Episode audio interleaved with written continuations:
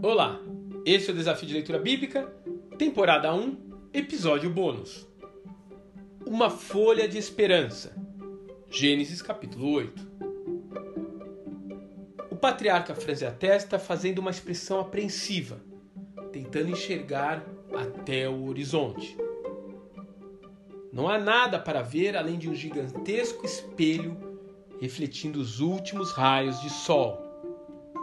Após Noé ter obedecido à ordem divina, ter sido ridicularizado por todos que o conheciam, ver todo mundo habitado desaparecer debaixo de um tsunami e ter passado quase um ano dentro de um zoológico flutuante, ele ainda está à espera de um sinal.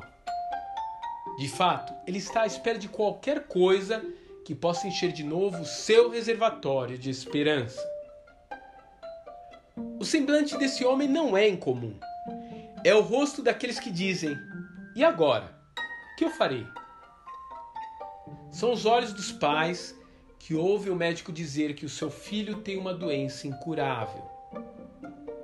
É a expressão de desespero de quem perdeu tudo que tinha por causa de uma enchente é a face de alguém que vê seus anos de casado evaporarem em um processo de divórcio. Você pode imaginar onde está o consolo para todas essas situações? Está bem no começo do capítulo 8. Lembrou-se Deus de Noé e de todos os que estavam na arca. O nosso consolo é a fidelidade de Deus. Ela não permite esquecer-se de nós e ela não irá nos deixar vagando sem rumo pelo oceano. Sabe o que você precisa agora? Pegar o binóculo da fé e continuar procurando pela sua pomba no horizonte. Procurar com vontade até achar um pequeno ponto branco no céu. E depois, um pequeno ponto verde no bico dessa ave. Essa é a confirmação de que Deus sabe exatamente onde você está. É o sinal de que o Pai está a caminho. A propósito, ele está vindo resgatá-lo. Logo que a viu, Noé entendeu o recado. E assim a sua alma se aquietou.